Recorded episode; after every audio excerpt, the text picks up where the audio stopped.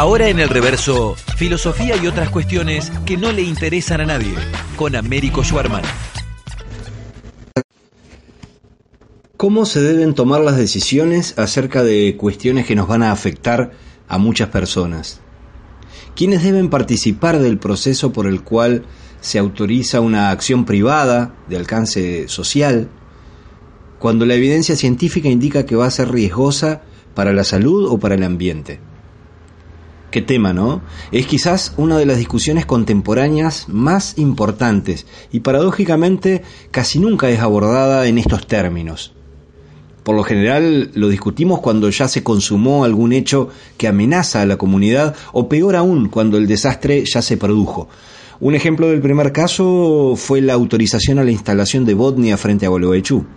Un caso del segundo tipo, cuando el desastre ya se produjo, fue el derrame de un millón de litros de solución cianurada en San Juan, en la mina Veladero, en 2016.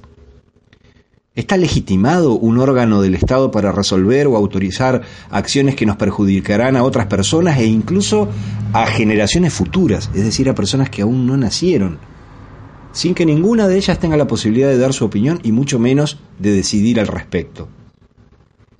Esta semana en Entre Ríos el Superior Tribunal de Justicia, un grupo de nueve personas, resolvió que sí, que no hay problema, que se puede fumigar con veneno a 100 metros de las escuelas.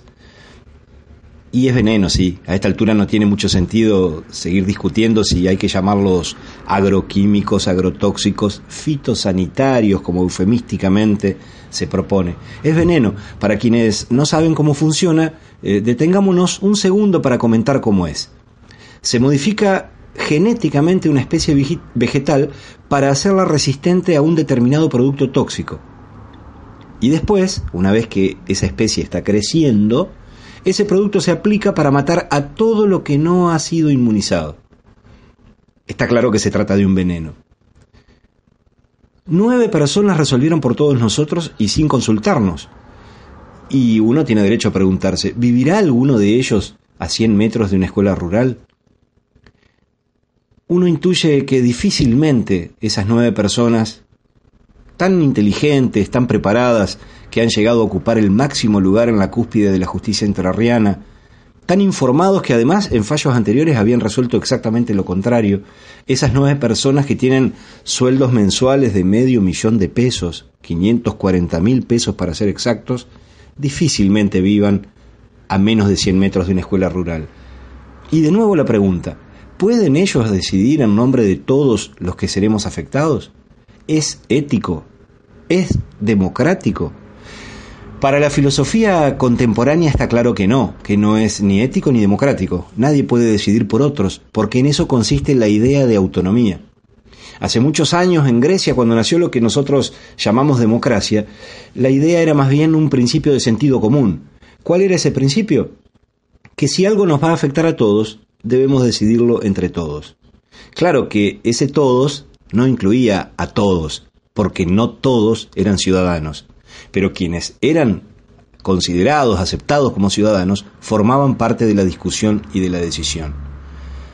También el derecho romano recogió esa idea que fue incluida en el código del emperador Justiniano. Lo que a todos toca, todos deben tratarlo y aprobarlo, decía ese adagio, que se mantuvo en el derecho medieval, aunque solo entre miembros de órdenes religiosas o autoridades eclesiásticas, es decir, se incluía en la decisión a quienes se consideraba iguales.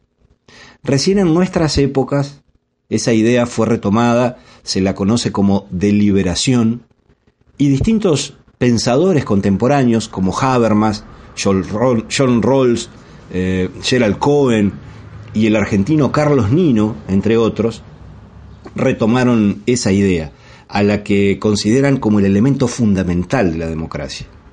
Para muchos filósofos de la ciencia actuales, las cuestiones ambientales no se pueden resolver sin que participen las personas que serán afectadas. De eso habla la propuesta de dos reconocidos científicos y epistemólogos, el argentino Silvio Funtowicz y el británico Jerome Ravetz, autores de un libro de enorme impacto en el que proponen precisamente eso, un libro llamado La ciencia postnormal, ciencia con la gente. Algo parecido dicen los principios de Río, un tratado ambiental internacional del cual nuestro país es firmante. Fíjense lo que dice en su principio número 10. El mejor modo de tratar las cuestiones ambientales es con la participación de todos los ciudadanos interesados, en el nivel que corresponda. La participación de todos los ciudadanos interesados en el nivel que corresponda. Eso es lo que se nos está negando en esta discusión. Nada menos, nada más. Hasta la semana que viene, quiera Dios o no quiera, pero tranquis, seguro que quiere. Estás escuchando radio. Sumate al aire de la 913 Radio UNAR. 913 Radio UNAR.